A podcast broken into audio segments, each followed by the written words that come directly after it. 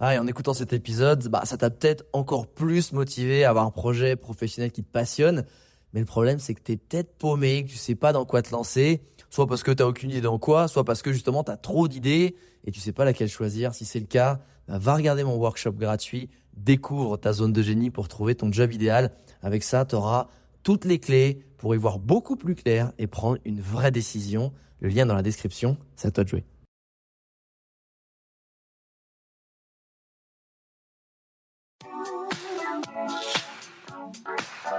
Les Entrepoteurs, c'est le podcast à la cool et sans langue de bois où j'invite un ami entrepreneur à partager tout sur son business.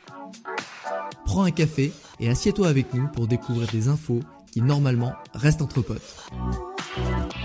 Le but de ce podcast est de te montrer l'envers du décor de l'entrepreneuriat en toute transparence et honnêteté pour t'apporter un maximum de valeur ajoutée. Ici, on te parlera de productivité, de stratégie pour booster ton business, de création, de management ou encore d'optimisation des process. Et parce qu'être entrepreneur, c'est avant tout une aventure humaine remplie d'obstacles, on te partagera aussi les frustrations et les échecs. Rejoins le cercle des entrepreneurs si tu souhaites lancer ton business, faire décoller ton chiffre d'affaires, surmonter des difficultés professionnelles ou encore gagner du temps. Je m'appelle Alex Viseo, je suis coach et conférencier en personal branding et j'aide les entrepreneurs, CEO, freelance, indépendants, sportifs et artistes à promouvoir leurs talents pour se forger une e-réputation forte qui booste leur business.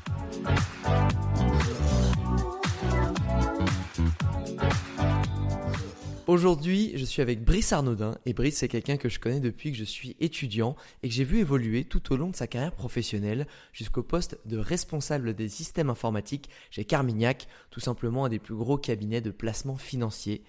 Mais pour ensuite décider de quitter ce confort et de créer ITBubly, sa propre société de prestations informatiques. Et je suis très content de le recevoir aujourd'hui car je suis passionné par les gens qui sont passés d'employés à entrepreneurs et aussi parce que même si je le connais très bien, on ne parle finalement quasiment jamais boulot. Alors je suis ravi qu'il puisse nous faire part de tous ses conseils et ses méthodes pour réussir cette transition et créer une société rentable. Bonjour Brice, comment ça va? Eh ben écoute, après tous ces moments de confinement, on est quand même plutôt pas mal. Ça commence à faire du bien. Ouais, ça, ça fait du bien un petit peu de pouvoir ressortir, profiter du soleil. Euh, je suis très content de te recevoir sur ce podcast parce que on avait normalement essayé d'enregistrer déjà ce podcast tous les deux à Bali dans les premiers épisodes, sauf qu'on a eu un problème de son. Et du coup, on est obligé de le refaire aujourd'hui. Donc, euh, franchement, je suis ravi que tu, tu réacceptes de nouveau cette invitation parce que, euh, bah, comme je le disais en intro, on se connaît euh, très très bien et, en fait, de se connaître très bien, on sait ce qu'on fait l'un l'autre, mais on parle rarement d'entrepreneuriat. Et j'avais vraiment envie que tu puisses partager ton parcours, que tu as un parcours très intéressant. Euh, encore une fois, tu es dans une très très grosse boîte, tu gagnais très très bien ta vie et tu as choisi à un moment de switcher sur le parcours d'entrepreneur et de bien réussir. Et c'est pour ça que moi j'aime bien commencer ce podcast par cette première question. Pourquoi tu as quitté un super job qui sur le papier, euh, tu as tout ce dont tu rêves. C'est des garanties financières, c'est un nom sur le CV, c'est des grosses responsabilités. Pourquoi tu as quitté cette stabilité-là pour l'entrepreneuriat? Écoute, c'est assez simple au final. Je dirais que 99% des entrepreneurs vont te dire la même chose. C'est qu'il y a un moment, tu t'ennuies dans ce que tu fais parce que tu travailles pas pour toi. Voilà, c'est aussi ah. simple que ça. C'est-à-dire que qui va t'amener à t'épanouir et à changer ta vie, c'est de pouvoir prendre des choix qui ne sont propres qu'à toi. Tu vois, je sais pas si tu vois ce que je veux dire. C'est que du coup, là, tu, tu travailles pour une structure. Bon, bah, en plus de la pression de la structure, de tout ce que tu veux, tu n'es pas maître de ton métier, même si tu adores ton métier. Aujourd'hui, je peux amener mes enfants à l'école, je peux choisir à quelle heure je pars au boulot, je peux choisir quand j'arrête, je peux choisir de travailler très tard aussi, mais ça c'est un problème. Mais dans tous les cas, j'ai le choix. Voilà, et c'est grande partie pour ça. C'est vraiment euh, le changement et une liberté que, que je n'avais pas avant. Et justement, euh, cette liberté-là, euh, étant père de deux enfants, ça t'avais pas cette pression, de te dire mince, je, je, dois quand même. C'est pas comme si un jeune entrepreneur qui a, en de 30, qui a moins de 30 ans, qui a pas d'enfants, qui se dit allez, il y a là, de toute façon, pire, je retrouve un job. Là, tu avais une situation familiale et entre guillemets, faut assurer pour la famille. Euh, même si t'es pas tout seul. Euh, ça, c'était pas un paramètre qui, a été important dans le choix de la décision? Alors non, donc déjà comme tu le dis, je, n'étais pas tout seul, mais surtout, euh, je suis pas passé de je fais de l'informatique à je vais je vais élever des chèvres dans C'est ça. J'ai un nouveau food truck super tendance, j'ai un nouveau concept. Donc, si tu veux, le risque était assez limité. Je repartais sur des choses que je maîtrisais. J'ai juste orienté euh, la manière dont euh, j'étais capable de euh, d'apporter ma connaissance à d'autres personnes. Donc du coup, pour moi, ça a été relativement simple parce que je fais le même métier, je le fais juste comme je l'entends. Est-ce que tu peux bien redécrire ton métier? Parce que je voudrais pas l'écorcher et, que les gens comprennent bien ce que tu fais En une minute, je centralise l'ensemble des besoins informatiques pour mes clients. Donc du coup, mon cœur de cible, c'est de 20 à 150 personnes et du coup on fait tout tout partie euh, de leur informatique comme si euh, ils étaient dans une grosse boîte, ils ont exactement les mêmes avantages, sauf que du coup euh, on fait ça pour des TPE PME, ce qui permet d'avoir aussi un lien différent avec ton client parce que ton client tu le connais très bien. Voilà. Et c'est surtout aussi, c'est en fait c'est comme si tu avais un service informatique dans ta boîte mais que vu que tu es une petite boîte, tu peux pas te le permettre et tu as tous ces avantages-là, mais externalisés sur, euh, sur ta boîte et, et chez, chez IT Bubbly. Et justement, là, ça m'amène à cette question. On parle client, on parle changement. Euh, quand tu passes d'une société où bah, les clients, entre guillemets, le business, il tourne tout seul, même si c'est pas ton cœur de business, puisque toi, tu étais dans le service informatique, donc tu étais là pour que euh, ça fonctionne. Étais, en plus, tu es dans une grosse boîte euh, de placement financier. Donc il fallait vraiment surtout que les serveurs s'implantent à aucune microseconde. Mais c'était pas le cœur de métier. Toi, tu étais juste là pour que finalement ce que tu saches faire, ça se passe bien dans la boîte.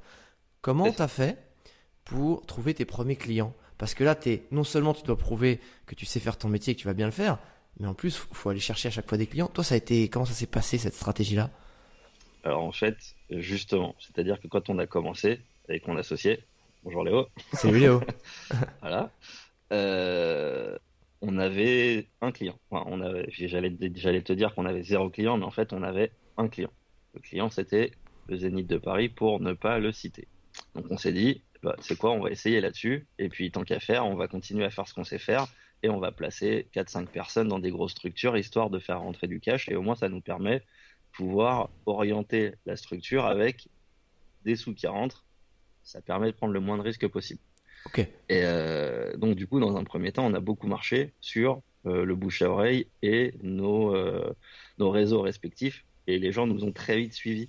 Donc, du coup, on a travaillé chacun pendant un peu plus de 10 ans dans des structures différentes, avec des gens ah. différents. Et en fait, on a commencé à la rappeler en disant Bon, bah, on s'est mis à notre compte, on fait ça, ça, ça, est-ce que ça vous intéresse? On a très rapidement, en fait, eu des gens qui nous ont suivis en disant Oui, on vous connaît, on sait comment vous travaillez, et bah, ce serait plutôt cool de travailler avec vous.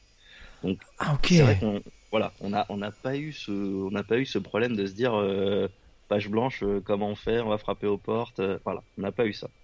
Donc du coup, on a pu je dirais lisser la première année, la première année et demie en se disant on va rester sur ce qu'on sait faire et petit à petit, on va développer ce qu'on veut faire, c'est-à-dire justement alors le gros mot ça s'appelle infogérance, mais le service informatique pour les petites structures. C'était vraiment ce qu'on avait envie de faire, c'était d'aider les petites structures à avoir un niveau de service équivalent à ce que tu peux trouver dans une grosse boîte. Et pour ça, il fallait des sous. Donc on a commencé par engranger une trésorerie suffisante pour pouvoir commencer à faire ça. Et ensuite, on s'est très vite tourné, euh, et on a toujours été comme ça. Tu le sais très bien, euh, tu as besoin d'un coup de main, tu m'appelles. Euh, on est très dans l'entraide, on est très dans le voilà, et du coup on s'est très vite tourné sur complètement euh, le bouche à oreille. Et en fait aujourd'hui 90% ah, de nos nouveaux clients ne se font qu'en bouche à oreille. Alors via des réseaux d'entrepreneurs divers et variés. On est surtout dans un ou deux où on est très actifs euh, chacun. Ah, ah, tu, euh, vous, faites partie, vous faites partie de, de groupes d'entrepreneurs. Ça, c'est quelque chose que vous exploitez et qui, et qui fonctionne. Tu peux nous en parler? Et qu'on ben, qu'on exploite à fond. Donc je vais peut-être pas donner de, de, de, nom ici parce que sinon il faudrait que j'en cite 12 000. Et, c'est pas c'est pas c'est pas le sujet. Je veux surtout pas faire de concurrence à l'un ou à l'autre parce que chacun a ses avantages et ses inconvénients. Ouais. Mais ce qu'il faut savoir, c'est que oui, moi je fais partie globalement d'un où je suis plutôt très actif. Euh, et l'objectif c'est euh, aide ton voisin et ton voisin t'aidera. En gros, donc c'est qui c'est le, le, le mindset, c'est qui donne reçoit. Donc à partir de là.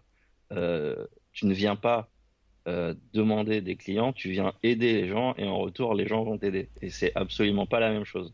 Parce que du coup, t'es pas en mode requin, tu es en mode parce que tu montres que tu es compétent et qu'en plus, tu aides tes, tes petits copains de l'entrepreneur, et ben eux vont se sentir redevables, mais de belle manière. Ouais et vont t'aider en retour euh, à développer ton business en ouvrant euh, chacun son carnet, euh, son carnet d'adresses. Donc c'est un donnant-donnant, gagnant-gagnant qui est plutôt appréciable.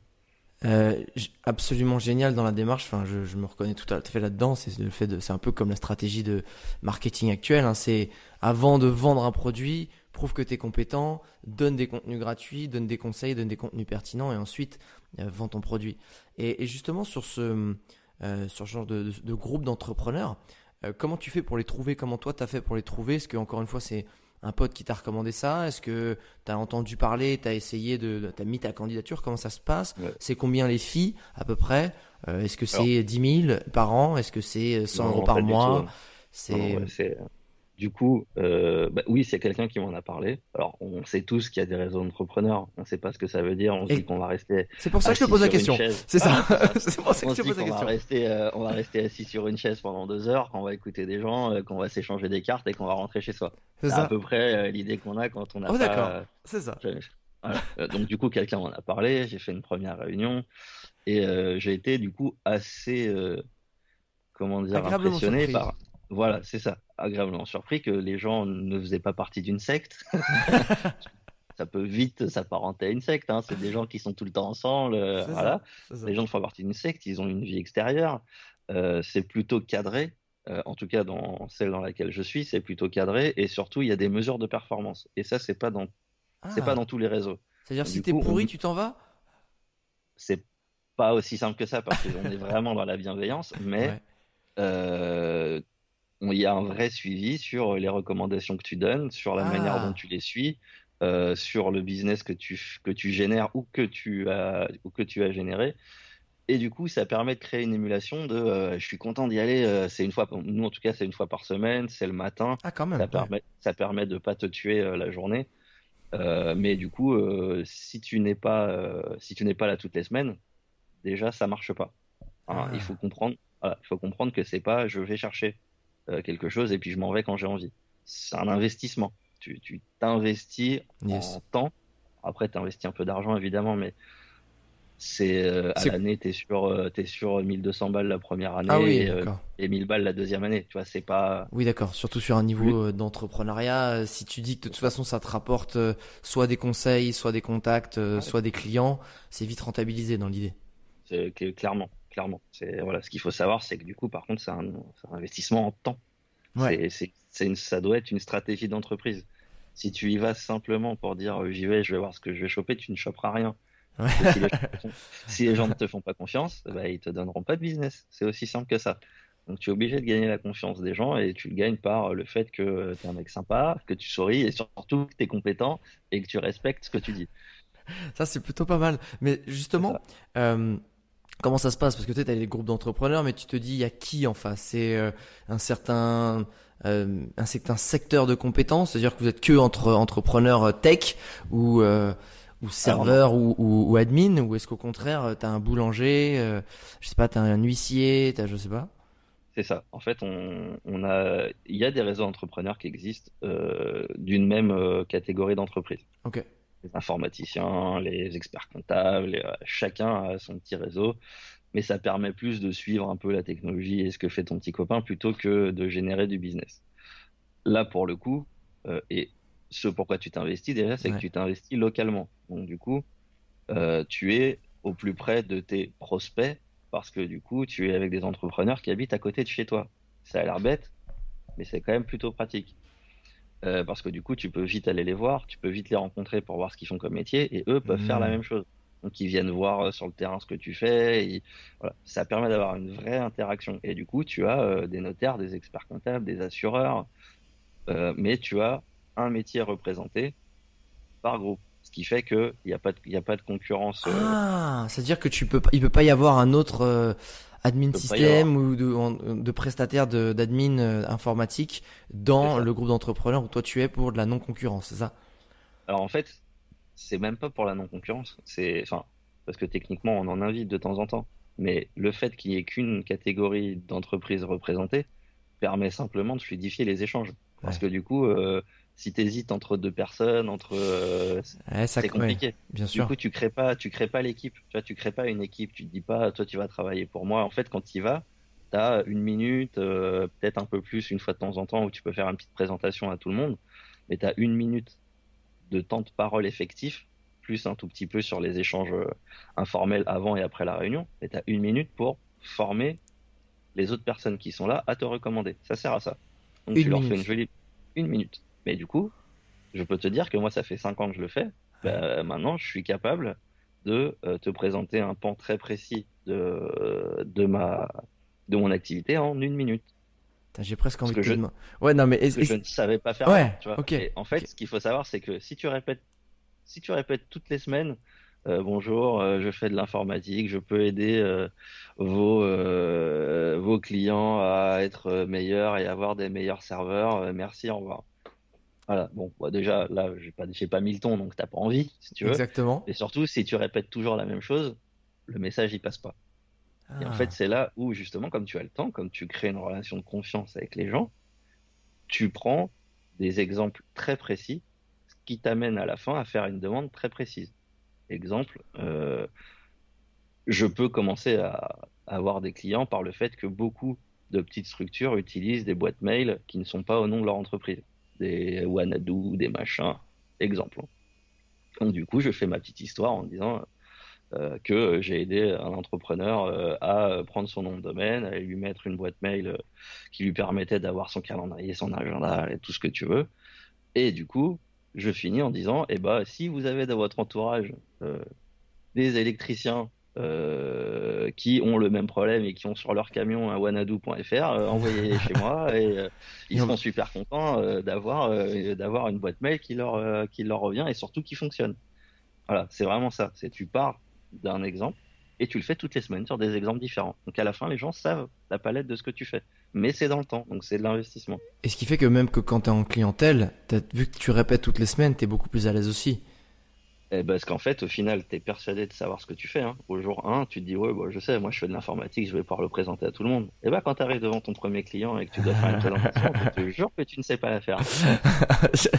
ah, je veux bien te croire. Je veux bien croire. Et du coup, voilà, du coup, plus que aller former tes commandes, ce que tu veux, ça te permet de, de, de, de te mettre euh, dans ta tête la manière dont tu veux que ta société soit et la manière dont tu veux présenter ta société.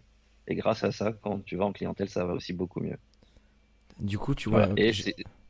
Non, non j'ai dire, franchement, c'est c'est c'est canon en fait. Euh, ces groupes d'entrepreneurs, t'es pas le premier aussi à m'en parler. Je pense que c'est quelque chose qui, euh, tu as très bien décrit au début, qui fait un peu peur. Tu sais, fait un groupe d'entrepreneurs, ça fait soit exclusif ou en fait on va fumer dans un bar à cigares et, rouler en lambeau, tu sais, ou alors un peu dans une secte, euh, tu vois, un peu chelou et non pas, ben en fait, ouais, j'ai le notaire qui est dans la, rue d'en face, il y a l'électricien, il y a le, je sais pas il y a le boulanger, il y a, il y a, il y a une boîte euh, de, de, de cuisine.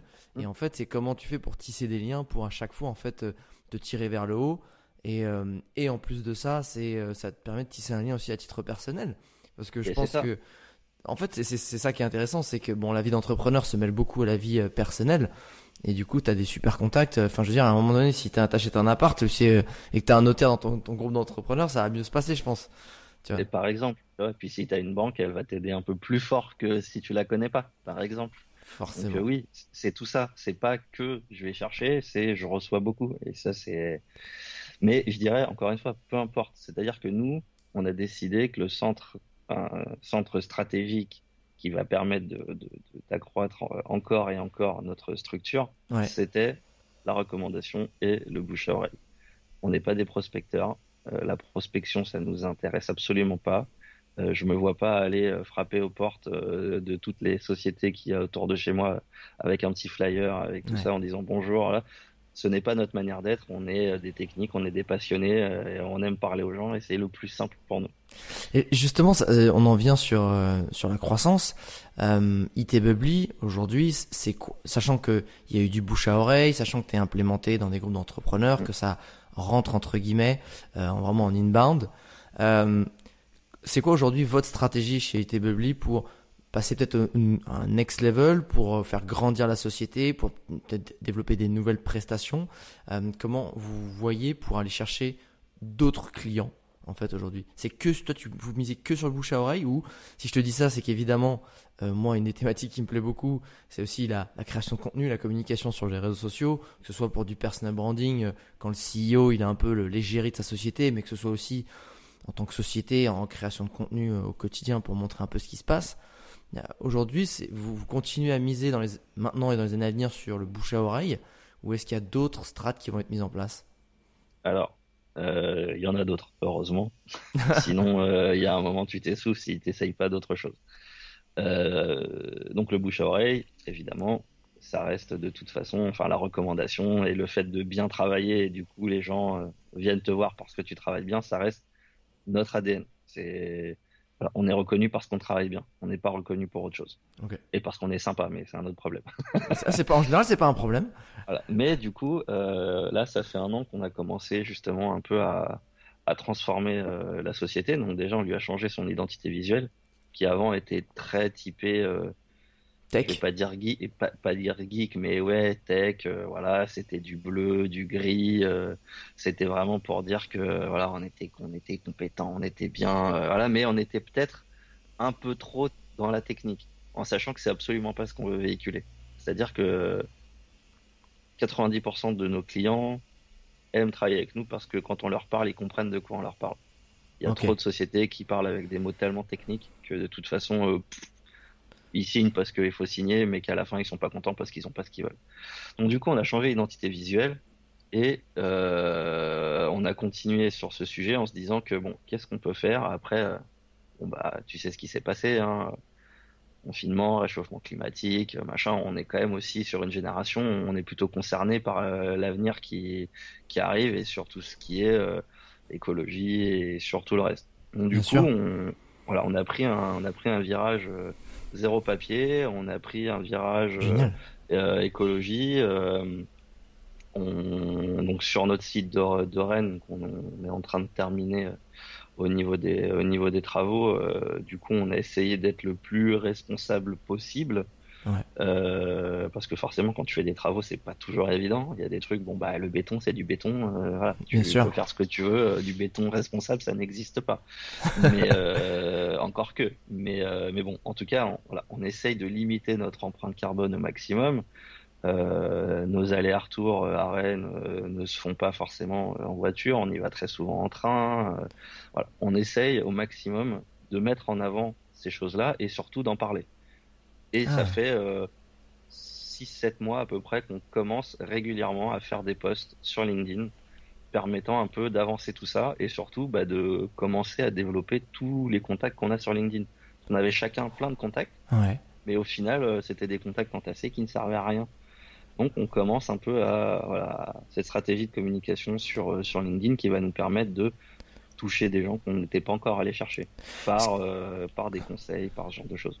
Et justement, c'est en fait ce qui est intéressant, ce que je vois se dégager, c'est que tu fais une, euh, un, très bon, euh, un très bon point sur, sur la stratégie, c'est tu identifies euh, tes valeurs et surtout aussi un combat qui vous est cher. Donc ça, il y en a plein. Hein. Il y en a. En ce moment, c'est effectivement, ça se positionne beaucoup sur l'écologie, sur le social, euh, mais ça peut être la protection euh, des animaux. Enfin, il y a ça, ça c'est des vrais combats, mais ça peut être aussi. Il y en a, c'est sur les droits des femmes en ce moment, bah, sur les droits aussi de tous les citoyens, de toutes leurs origines et de toutes leurs bords sexuels.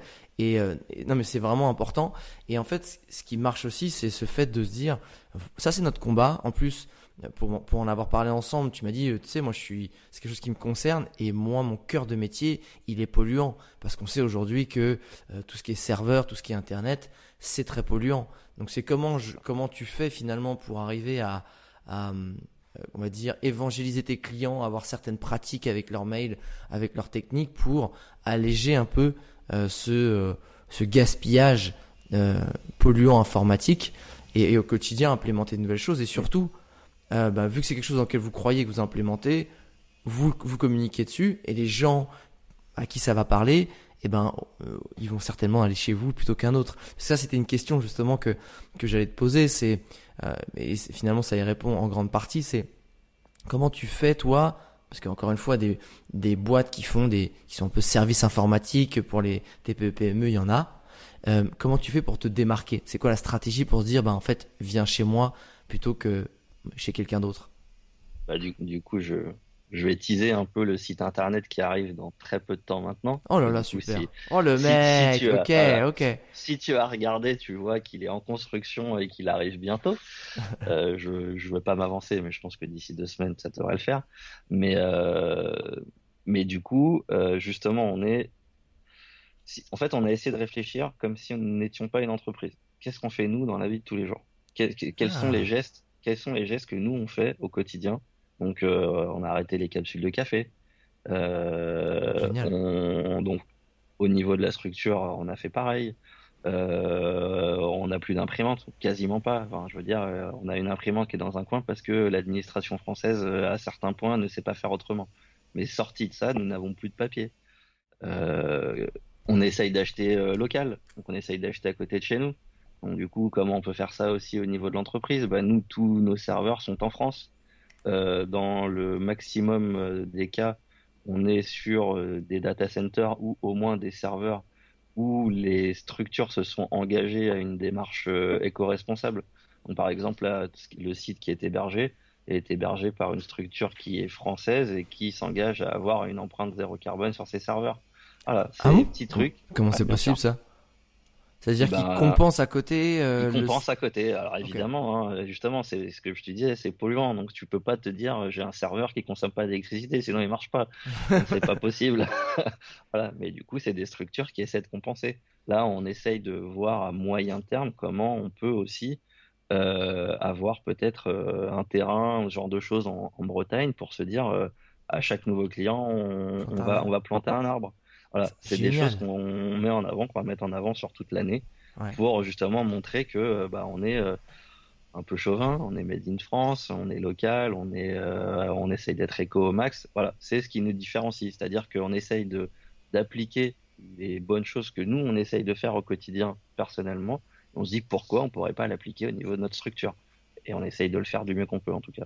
Et justement, est-ce que les, les clients auxquels, qui sont déjà en fait euh, des clients de ta société, est-ce que quand tu leur parles de ça, c'est ils le prennent comment? Ils le prennent un peu comme un gadget ou au contraire ils disent non c'est super cool, sachant qu'en plus eux sont déjà clients, donc c'est un bah, On a... Ce qui est drôle, c'est que du coup on a on a plusieurs clients qui, qui ont été dans, alors pas sur les mêmes axes, mais qui ont été sur les mêmes démarches. On a un client qui euh, ah qui, euh, qui a ajouté euh, des. Euh, c'est bien parce que du coup je viens de perdre le mot.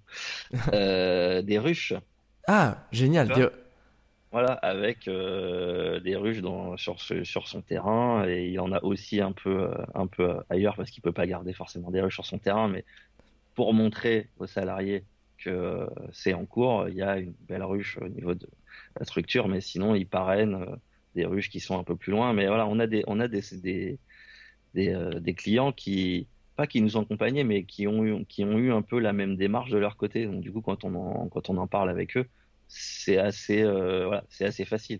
Après, il y en a, on essaye d'emmener avec nous. Parce qu'il y en a qui sont pas du tout euh, réceptifs, en tout cas pour le moment. Évidemment, il y en a toujours. enfin, moi, le papier, j'adore. Alors, moi, j'aime bien tout, mais même ma présentation PowerPoint, j'aime bien mes 50 pages. C'est ça. Et eh oui. Et nous, on en a, et voilà, ils ont une présentation PowerPoint et puis à la fin, il donne le petit dossier avec, euh, avec la version papier, alors qu'il suffirait d'appuyer sur Entrée et de lui envoyer sur son mail. Ouais, c'est ça. un, mail, ça pollue suffisamment. C'est ça. pour en plus rajouter du papier. Tu m'étonnes. Le mec, il a la double peine. Je vous mets ça et c'est avec des encres bien chimiques. J'ai imprimé en couleur aussi, hein, c'est important. Pour que ce soit... cadeau. Et c'est cadeau, voilà, tu peux le garder. Et ça finira dans un côté de mon bureau. C'est ça. Euh, j'aimerais qu'on revienne aussi sur, sur, le, sur le début. Euh, c'est quoi les conseils quand tu as démarré euh, même si ça a bien démarré tout de suite parce que vous avez été tout de suite rentable, puisque toi et ton associé, vous êtes allé directement en mission en tant que consultant sur des missions freelance pour faire rentrer de la trésor dans votre boîte et ensuite avoir les reins pour bah, engager des gens, se développer, payer des locaux. mais c'est quoi au début les conseils que tu aurais aimé qu'on te donne, qui avec du recul, tu dis, si on m'avait dit ça au début, ça m'aurait fait gagner du temps, de l'énergie ou de l'argent? C'est une très bonne question que tu me poses. écoute, euh, pour une fois, c'est rare, hein, mais j'en pose quelques-unes de bonnes. le, le, conseil que j'aurais aimé entendre, euh, je dirais, c'est, même si je le suis relativement dans ma vie, et tu le sais, c'est d'être sûr de soi, dans le sens où ah être, sûr, être sûr que t'es parti, donc du coup, tu sais ce que tu veux faire et pourquoi tu le fais. Tu vas forcément faire des bêtises, c'est pas le problème. Mais si tu vas pas avec conviction, tu n'y arriveras pas. Et du coup, il y a, des fois où, voilà, au tout début, on s'est dit, ouais, mais bon, on n'est pas sûr. Sois sûr. Si tu te ramasses, tant pis, tu recommenceras. Mais sois sûr de ce que tu fais et vas-y. Et c'est la meilleure manière de soit se ramasser, mais du coup de le faire mieux la deuxième fois, soit d'y arriver parce que du coup, euh, t'as mis ce qu'il fallait. Mais et le faire moitié, c'est pas possible. Mais justement, euh, quand tu dis que tu doutais, parce que je te connais pas, t'es plutôt un mec qui est euh, assez convaincu dans ce que tu fais, c'est intéressant. Ça t'a fait perdre quoi Du temps finalement? Ou c'est-à-dire que du temps ah, parce que t'es pas assez convaincu, du coup tu mets pas le jus qu'il faut. ouais. T'es pas convaincu, tu mets pas la force qui, qui, qui, est nécessaire pour que ça fonctionne en te disant ce que je vais faire, c'est que je vais mettre le minimum et puis si je vois que ça part, j'irai. Et non, c'est trop tard. C'est-à-dire que si t'as pas mis la force nécessaire au départ, le projet il, il partira jamais. C'est pas possible. Euh, c'est très important d'y aller. Quand on fait quelque chose, il faut le faire complètement. Si tu le fais pas complètement, ça marchera pas.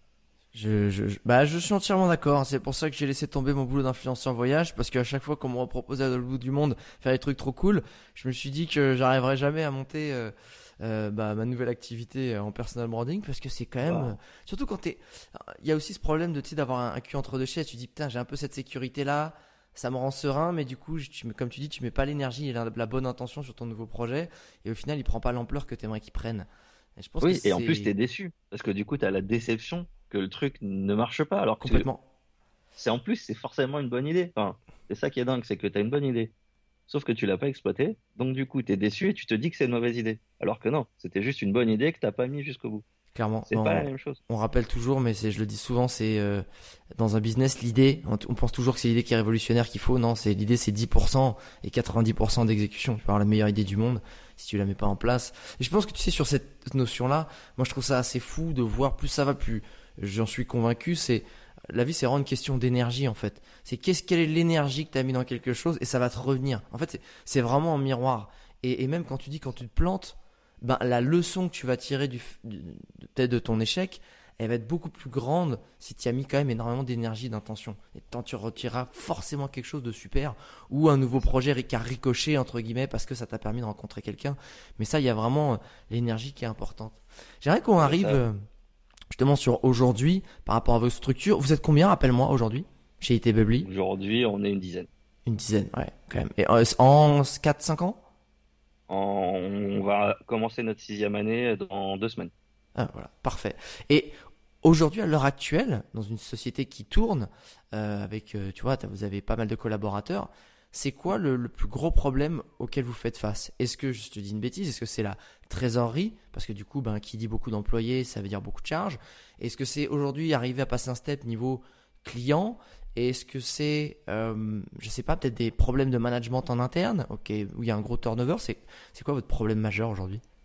Alors aujourd'hui, euh, tout ce qui est trésorerie et administratif, merci à mon associé, je le dis même si je l'ai déjà dit, mais là, il le sort de manière ouverte. Voilà. Clairement, moi, je suis quelqu'un qui est dans l'opérationnel. Euh, les papiers, les machins, ça ne m'intéresse pas. Et je pense que sans Léo, cette boîte ne serait pas là où elle est aujourd'hui parce que c'est lui qui gère tout ce qui est back-office qui m'intéresse pas. Grâce à ça, on est, on, lui fait on, est bien.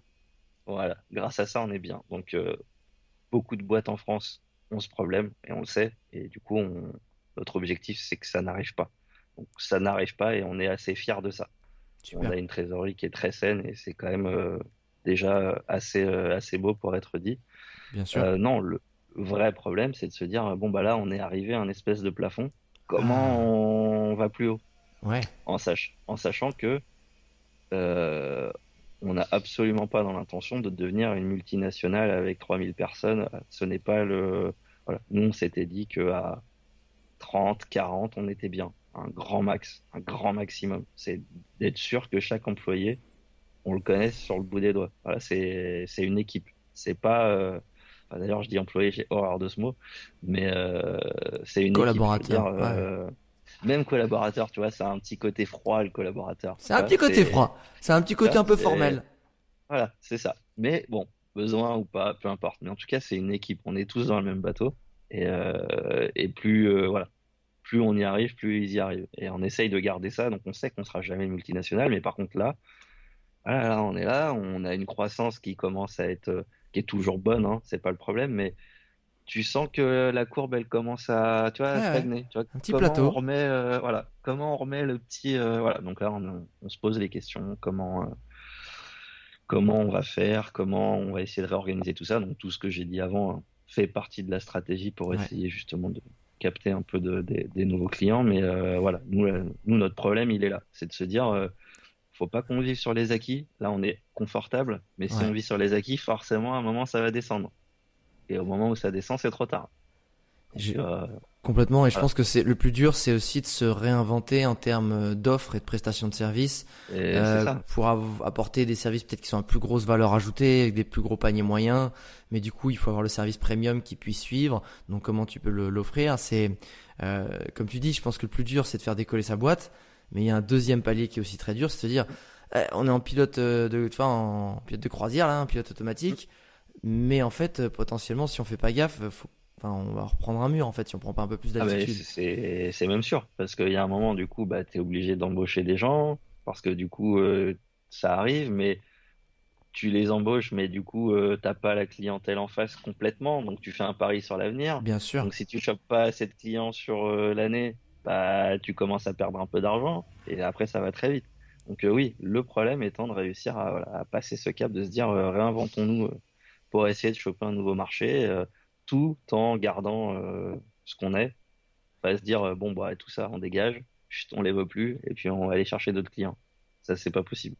Ouais, c'est ça le truc. Mais des fois, tu sais qu'il y en a aussi qui passent par ce côté-là, en fait, se dire, ben, euh, tu sais, la loi des 80-20, ils font énormément le tri dans dans leurs clients, dans leurs partenaires, de se dire, ben, en fait, j'ai 20% de mes clients qui me rapportent 80% de mon CA, et les 80% restants sont très chronophages.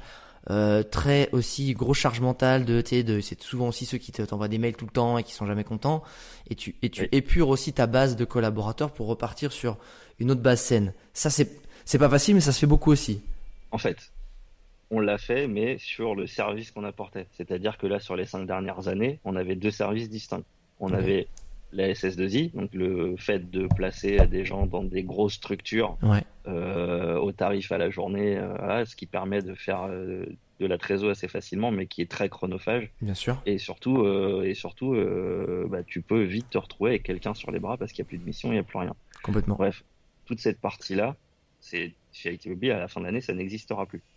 Ah, L'objectif, c'est vraiment de se dire, on se concentre sur nos clients en infogérance et on va chercher ces clients-là euh, avec tout le temps qu'on a et qu'on est en train de regagner euh, sur la partie qui nous prenait beaucoup de temps pour euh, pouvoir avancer là-dessus. Et on espère que ça va fonctionner. Et je crois en tout cas. Comment aujourd'hui, parce que moi c'est un truc qui m'intéresse aussi beaucoup, c'est comment tu gères, parce que tu es DG, hein, tu es CEO de ta boîte, et, mais tu aimes bien aussi être dans l'opérationnel. Comment ça se passe l'équilibre euh, père de famille, mari, euh, CEO de ta boîte et en plus un mec qui va souvent aussi en clientèle euh, directement. Comment tu gères cet équilibre-là? Est-ce que tu as des, des astuces, des leçons que tu as tirées de ces 5-6 années de, d'entrepreneuriat où tu peux dire ce que je conseille aux gens, aux papas qui nous écoutent ou aux futurs papas pour de surtout ça, il faut surtout pas faire et ça, ça marche plutôt bien pour garder, on va dire, un peu tout le monde heureux. Bon, ce qui est drôle, c'est qu'elle est juste à côté de moi, donc du coup, ça va la faire réagir. euh, je pense que le premier truc, c'est d'écouter l'alerte. Tu vois, c'est quand ta femme te dit tu rentres trop tard, tu rentres trop tard, tu rentres trop tard. Ça veut dire que tu, rentres trop tard. ok, ouais, ouais, ok. tu travailles tous les soirs, tu travailles tous les soirs, tu travailles tous les soirs. C'est que tu travailles tous les soirs. Sauf que c'est compliqué à entendre parce que toi, tu te dis euh, oui, mais j'ai du boulot. Oui, mais j'ai du boulot. Et du coup, euh, voilà. Et en fait, tu te rends compte que, euh, ouais, il y a un moment, si tu veux être efficace, il faut que tu aies des moments de travail et des moments où tu travailles pas. Et c'est vrai que pendant un peu de temps, je me forçais à ne pas travailler. C'est bizarre hein, ce que je viens de dire, mais je me forçais à ne pas travailler. Aujourd'hui, ça va beaucoup mieux. Aujourd'hui, je ne travaille plus tous les soirs. Sauf moment de rush, mais voilà, mais je ne travaille plus tous les soirs. Genre, là, c'est les vacances, c'est le Covid, c'est tout ce que tu veux, donc c'est compliqué, mais dans un, dans un monde, dans le monde d'avant, en espérant que ce monde d'avant ne revienne pas. ne reviennent pas, mais avec quelques trucs euh, qui peuvent revenir. Voilà, voilà c'est ça. Euh, je, je, je, choisis euh, quand je vais au travail le matin, j'emmène mes enfants à l'école. Voilà, donc le, pour moi, le seul conseil, c'est d'écouter l'entourage. C'est pas être dans son tunnel en fait. Quand il y a plusieurs personnes qui te disent quelque chose, c'est que c'est forcément eux qui ont raison, c'est pas toi tout seul. Ouais. et justement sur ce côté où ben, quand on te demande d'avoir finalement une vie plus équilibrée, euh, en fait, je me suis aperçu il n'y a pas si longtemps qu'un entrepreneur, c'est quelqu'un qui en a marre euh, de son job de salarié, qui devient entrepreneur pour être libre, pour avoir une vie. Non, mais qui pour avoir un équilibre de vie de salarié en fait, mais en étant son propre décideur. Parce qu'au final, le vrai but quand tu es entrepreneur, c'est qu'à un moment, bah, le soir, tu puisses euh, chiller, que le week-end, tu puisses le passer euh, à faire des choses que t'aimes avec les gens que t'aimes. Euh, et sauf qu'au début, bah, l'entrepreneuriat, c'est euh, si tu travailles tout le temps, il n'y a plus vraiment de, c'est un énorme flou entre les moments de détente, les moments de travail, ça débranche jamais. Et je me suis aperçu qu'en fait, la, tu quittes un job où, parce que t'en as marre d'une routine, mais qui est chiante, mais qui est aussi, genre, ça te saoule qu'on te donne des, des, des, des, stratégies, des choses à implémenter dans lesquelles tu crois pas pour pouvoir toi le retrouver cet équilibre, mais par toi-même en fait. Alors en fait, ce qui est bizarre, c'est que euh, moi je suis pas parti exactement pour ça. C'est-à-dire que moi j'avais tous les inconvénients d'être salarié sans les avantages. C'est que du coup j'avais la même pression que l'entrepreneur. Ah, je travaillais plus long, plus que quand, que quand je suis devenu entrepreneur. Ah, plus? J'avais ah, j'avais bien, j'avais bien plus de responsabilités alors que j'étais euh, simplement euh, responsable d'une prod informatique. simplement, j'étais responsable d'une prod informatique, j'étais pas président, tu vois. Mais j'avais plus de pression, plus de tout que aujourd'hui où je suis entrepreneur, parce que du coup, euh, mes choix font que je suis capable de gérer correctement les, alertes. Alors que quand tu es quand tu es complètement dépendant du métier qui n'est pas le tien, c'est compliqué. Et puis surtout, quand, tu, quand, tu travailles chez hein. Carmignac, où il y a je sais pas combien de millions qui sont tradés euh, et placés à la seconde. Vaut mieux. Gentil, hein. ah, ok, d'accord, très bien. J'essayais de, je sais pas, je suis un peu candide. Ah, il y a 3 euros en plus. Mais... ah, par seconde, ok, d'accord, on est, ça, ça, transite quoi. Le pipeline, de... du coup, les serveurs ils doivent chauffer pas mal. Ça va chauffer pas mal. Mais, le problème, c'est pas de savoir s'ils chauffent, le problème, c'est d'être sûr qu'ils fonctionnent quand on a besoin. Ouais, voilà. Donc, effectivement, je pense que la, pression, elle est pas la même aussi parce que tu as une responsabilité vis-à-vis de toute une autre boîte auquel, en plus, euh, on fait juste un démerde pour que ça marche, nous on gère le reste. Donc ça va être, euh, ça va être assez euh, compliqué, je pense. Mais justement, quand, euh, comme tu disais, c'est quand tu es père de famille, c'est aussi entendre les, les signaux qui te font dire, ou même des proches hein, qui disent, mec, quand tu es avec nous, tu es, toujours sur ton téléphone, peut-être tu parles que boulot, quand tu rentres à la maison, tu, fais que travailler. Donc, ça implique qu'à un moment, faut couper. Mais qui dit couper dit faire des plus journées d'entrepreneur, on va dire, plus courtes. Euh, qui ressemblent à des choses plus traditionnelles. Comment tu as fait pour faire la même chose en moins de temps? Comment tu fais pour gagner en efficacité? Est-ce que tu as des techniques? Est-ce que tu as des, pas, des to-do list? Est-ce que tu compartimentes ta journée? Est-ce que tu as des petits outils que tu utilises? Comment tu fais pour être euh, le plus productif possible? Alors, encore une fois, euh, j'ai deux choses très distinctes. La première, elle s'appelle Léonard. Léonard, il a une to-do. il gère, il gère la to-do. Et tous les matins, il me dit, il me dit, est-ce que ça, on a fini? Est-ce que ça, on a fini? Est-ce que ça, on a fini? Et moi, je me dis, ah oui, c'est bon, ça, ça, ça, hop, voilà, ça, c'est réglé.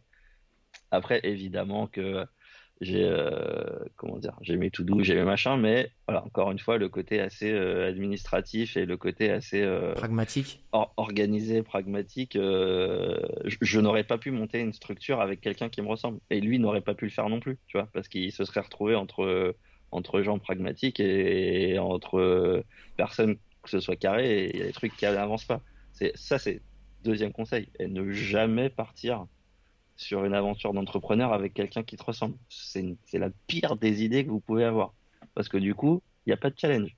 Il y a juste du on est super, on est sûr de nous et en plus on est deux. on va se ramasser deux fois plus vite. Si si tu es d'accord avec ton. T'es d'accord, c'est génial. Aussi. On a une super idée, ouais, c'est ça en fait.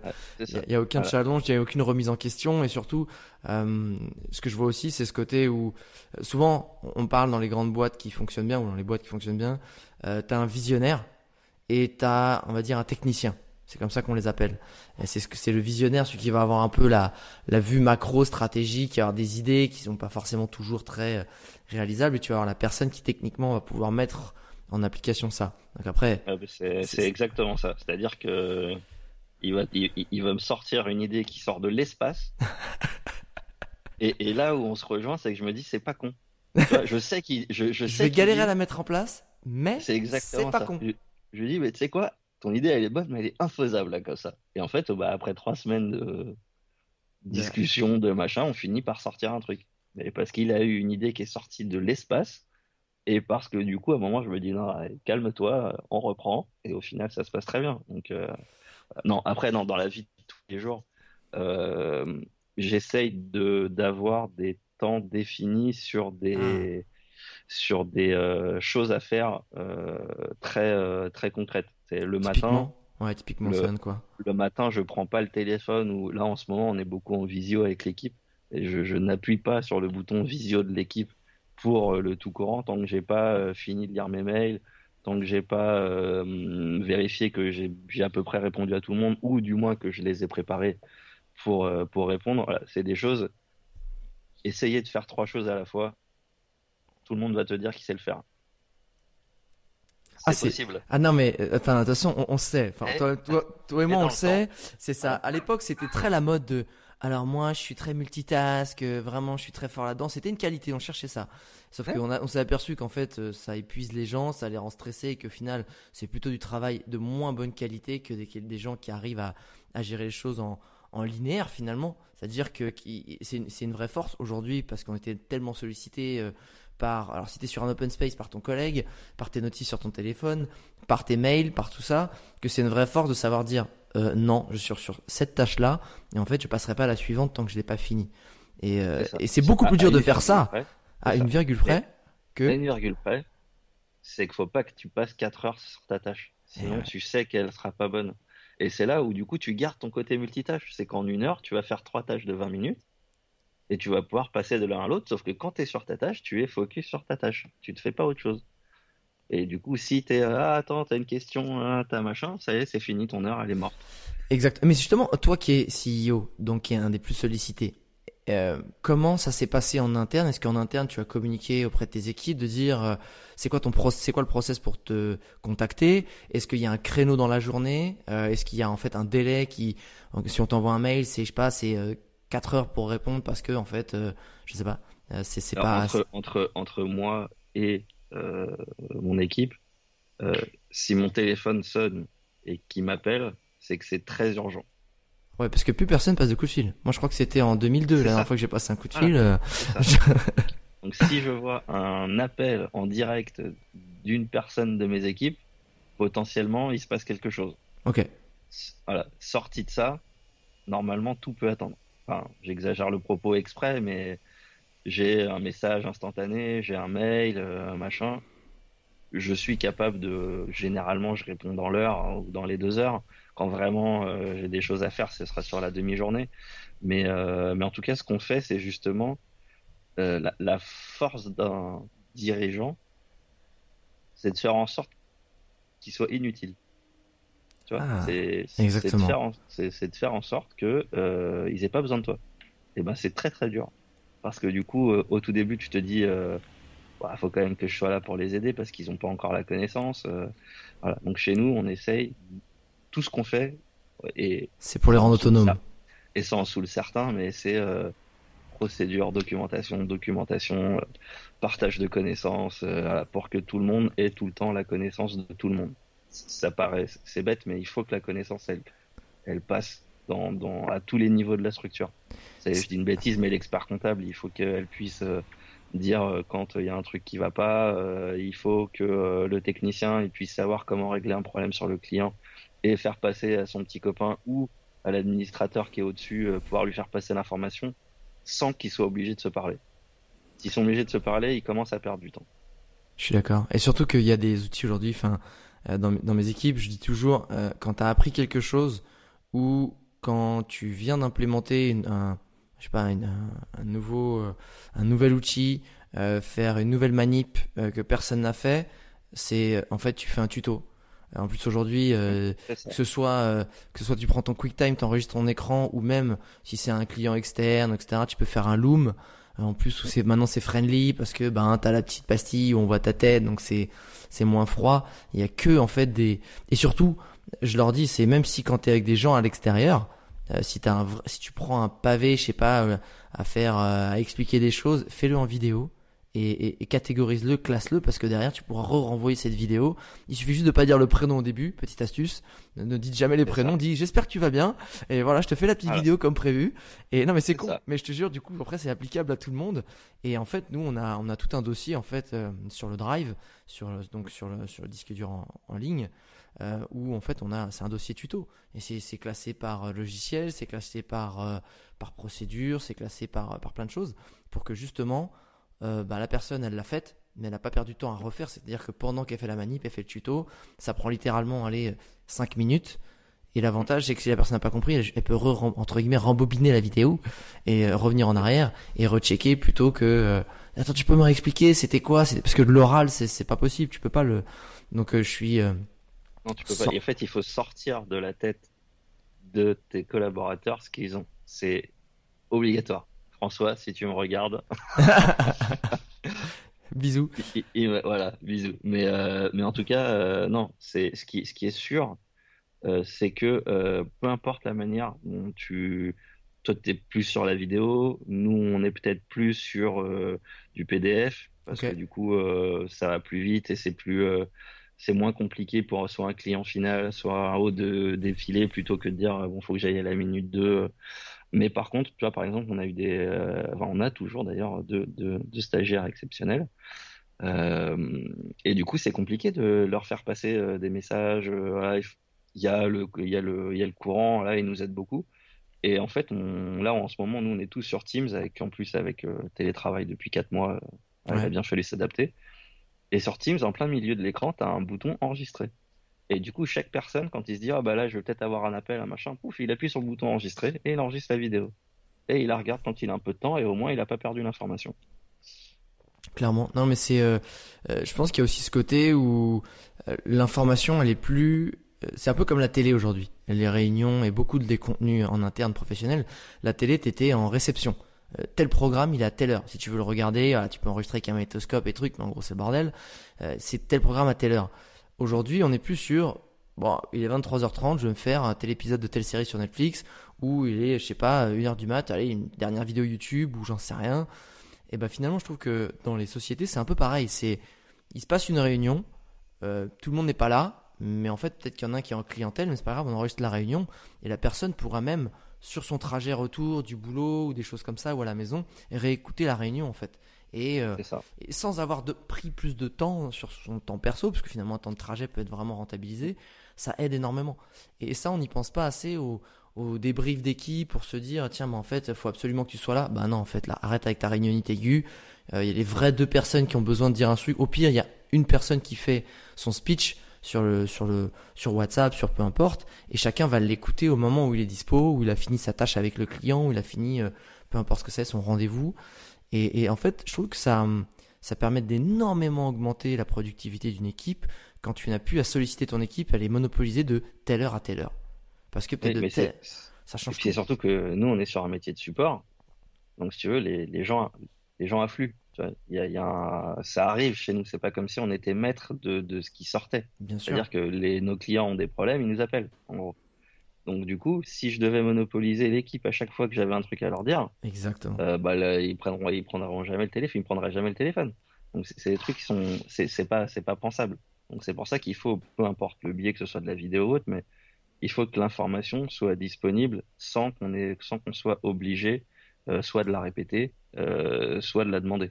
Il faut qu'on la trouve. Je crois que c'est la, franchement, je crois que c'est la phrase clé. Il faut que l'info soit disponible sans avoir besoin de la, de la répéter ou même de la, ou de la chercher. Euh, c'est, faut que tout soit dispo euh, immédiatement. Euh, je voulais savoir une petite question sur le, sur le management. Comment ça a été, euh, comment t'as fait, comment peut-être t'as optimisé le process au fur et à mesure des années, mais sur le recrutement et sur le management en interne? C'est quoi ton rapport chez IT Bubbly au management euh, Est-ce qu'il y a des règles qui ont évolué? Est-ce que tu as vu qu'il y a des choses qui justement au début tu trouvais ça cool, mais en fait ben, dans l'efficacité de l'équipe et l'entente c'était pas dingue Est-ce qu'il y a d'autres choses que vous avez implémentées? Ou est-ce qu'au final tu fais ça au feeling et t'as pas vraiment de guideline? Non, euh, ce, qui, est compliqué pour nous, c'est surtout de se dire euh, qu'on n'est pas dans une société, on est une société. Donc déjà. Alors c'est quoi la subtilité là? Vas-y, explique parce que qu'on soit qu'on soit d'accord ou pas, euh, le message qui descend sur les équipes, c'est un message. Entre moi et Léo, c'est un message. Si tu veux, quand il dit quelque chose dans la seconde, même si je suis pas là, dans la seconde, je sais ce qu'il leur a dit. Ok. Tu vois? Donc il faut que le message il descende de la même manière. Sinon, ça c'est c'est comme, deux parents solidaires, c'est ça? Comme deux parents solidaires. C'est exactement ça. Il n'y a rien de pire que deux managers qui se bouffent, euh, qui se bouffent pour savoir qui est le meilleur et qui va faire descendre euh, les infos. Ce qui, ce qui est monnaie courante dans des structures euh, un peu, un peu grosses. Donc ça, ça, pour moi, c'est le, voilà, c'est vraiment le pire, le pire truc. Après, est-ce qu'on a vraiment un mode de fonctionnement spécifique? Non, mais je pense que c'est surtout dû au fait qu'on est assez petit euh, et qu'on fait de l'informatique. Donc du coup, euh, comment dire, justement le partage, la fluidité, euh, le fait de ne pas se poser la question de comment on va envoyer des données parce que, je sais pas, je dis une bêtise, mais t'envoies t'envoies un PDF à deux secrétaires, il y en a une des deux qui va pas savoir l'ouvrir. Du coup, tu perds du temps. Voilà. Donc, du coup, nous, les relations, elles sont assez simples. C'est vraiment, on est tous dans le même bateau. Je te dis, on est en visio euh, quasiment toute la journée pour pouvoir, comme si on était dans un bureau, parce qu'on est, on est tous euh, physiquement pas au même endroit. Euh, on peut physiquement être soit, soit en clientèle, soit autre, mais au maximum du temps, on fait comme si on était dans le même bureau pour avoir une vie d'équipe. Parce que si t'as pas une vie d'équipe, et on s'en est rendu compte pendant le, pendant le Covid, au début on le faisait pas. Donc chacun euh, était en ah. télétravail chez lui, chacun avait le téléphone qui sonnait et chacun était dans son coin. Et tu sentais bien qu'il y a un moment, euh, c'était même pas un problème de ne pas travailler, c'est que bah, les gens avaient une baisse de morale, tout simplement, parce qu'ils ne parlaient pas, tu vois. Donc, euh, tu vois, je serais jamais, j'adore le télétravail, mais je serais jamais pour le télétravail à 100%. C'est pas possible. C'est impossible. Si les gens ne se voient pas, si les gens ne se parlent pas, de visu, ça marche pas. Mais alors du coup, comment vous avez implémenté ça? C'est-à-dire quand tu dis que vous êtes en visio toute la journée, c'est-à-dire qu'il y a, il y a un, comme un hangout qui tourne où tout le monde peut se connecter quand il veut. Mais pourquoi tu, mais pourquoi tu te connectes? C'est juste pour voir un peu la gueule des gens. Euh, je suis content de voir quelqu'un qui travaille parce que c'est bizarre. T'es là, c'est un peu gênant. T'es quelqu'un qui travaille, qui te regarde travailler, c'est non? Non, parce que euh, comment te dire?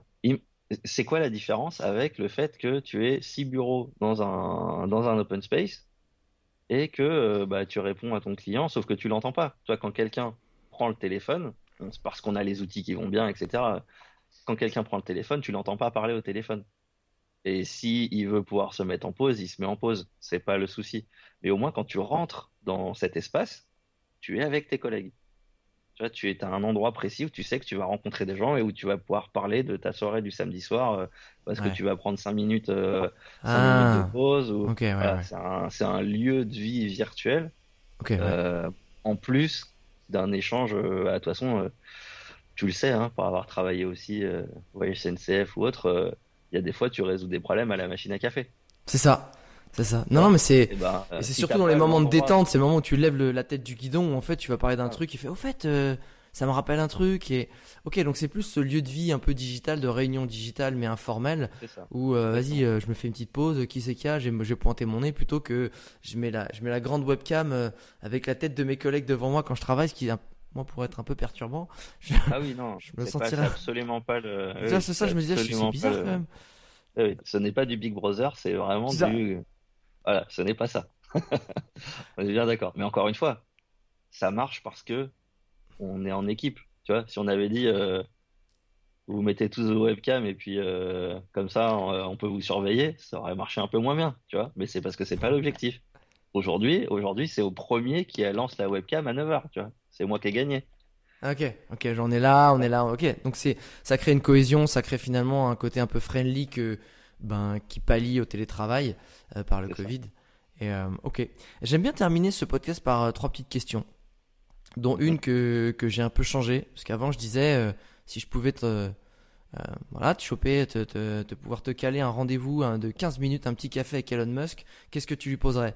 Et je me suis aperçu à force que je posais cette question que, bah, n'étant pas un grand fan d'Elon Musk sur la personne, euh, l'humain, mm. après je trouve ça complètement fantastique et incroyable ce qu'il ce qui, ce qu'il accomplit, mais euh, c'est clairement tout à l'opposé de mes valeurs personnelles qui sont quand même l'humain, l'authenticité, la bienveillance, le partage, etc., la solidarité. Lui, c'est c'est plus l'inverse. Euh, du coup, j'ai un peu Je commence à avoir un peu peur du coup parce que je savais que tu allais me poser cette question, mais si tu m'en poses une autre, du coup, je.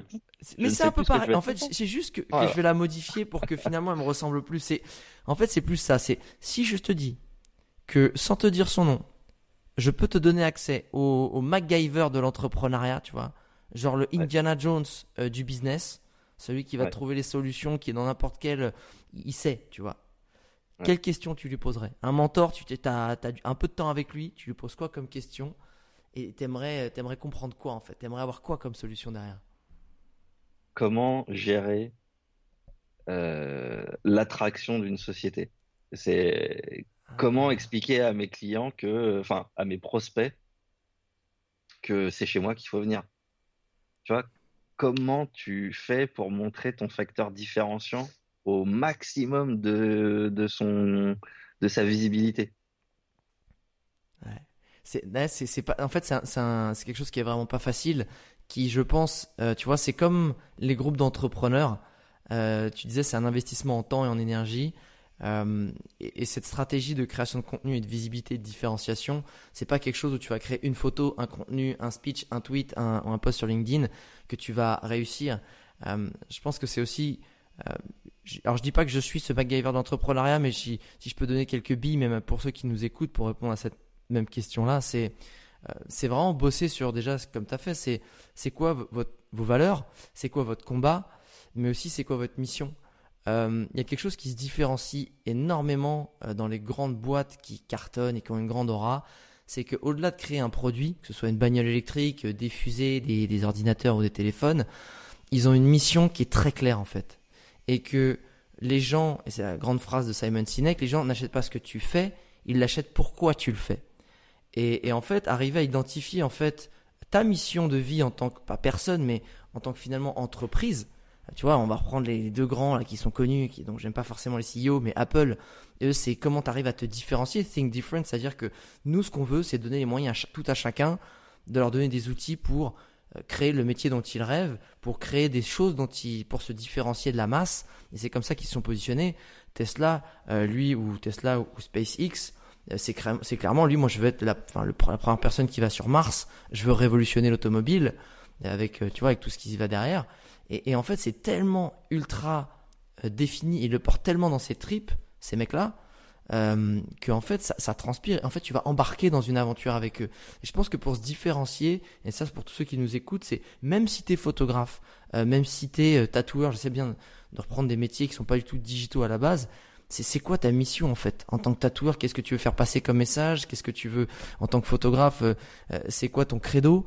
Et en fait, arriver à faire des posts régulièrement et documenter tout ça en fait dans ton quotidien d'entreprise, pour appuyer ce message, et eh ben en fait c'est ça qui va faire que tu vas sortir du lot, tu vas être magnétique.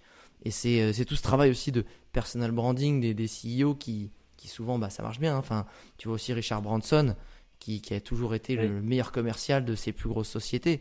Et lui, il a très vite compris.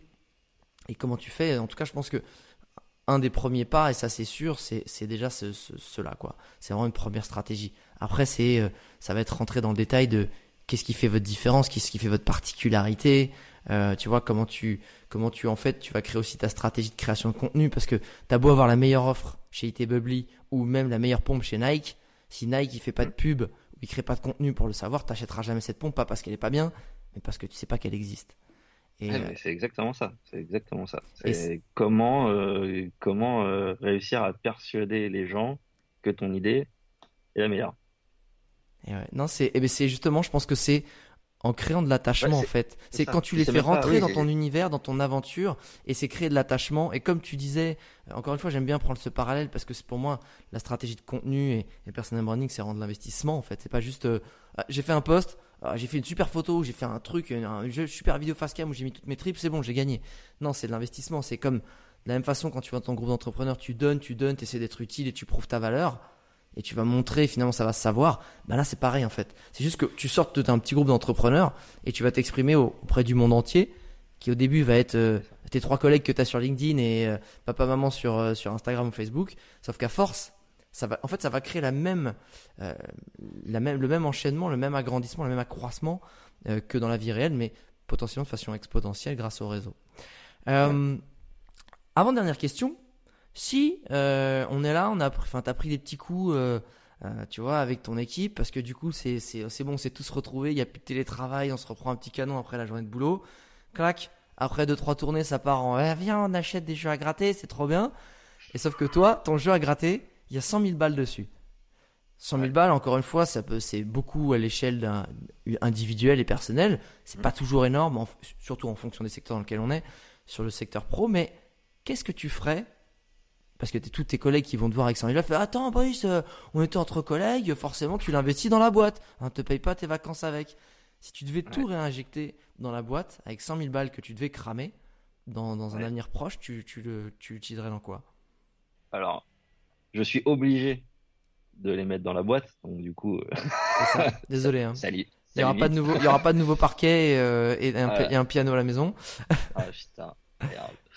Euh, non, euh, du coup, si, si, je le fais, bah, ce, qui est, ce qui est très drôle, c'est que du coup, ça va répondre à la question d'avant. C'est que je pense que je mets tout dans. Alors, ah. pas, pas, pas, la communication, si tu veux, mais je mets tout dans le fait de réussir à avoir une visibilité plus grande. Après, j'ai pas le j'ai pas le pourquoi. Est-ce que j'ai, est-ce que je fais un spot télé, est-ce que je fais un spot radio, est-ce que euh, est-ce que je prends quelqu'un pendant un an qui me fait euh, tous les jours des posts LinkedIn qui me permet euh, d'accroître mon réseau, je sais pas, mais voilà, c'est un peu les questions qu'on se pose en ce moment. C'est comment on passe le step?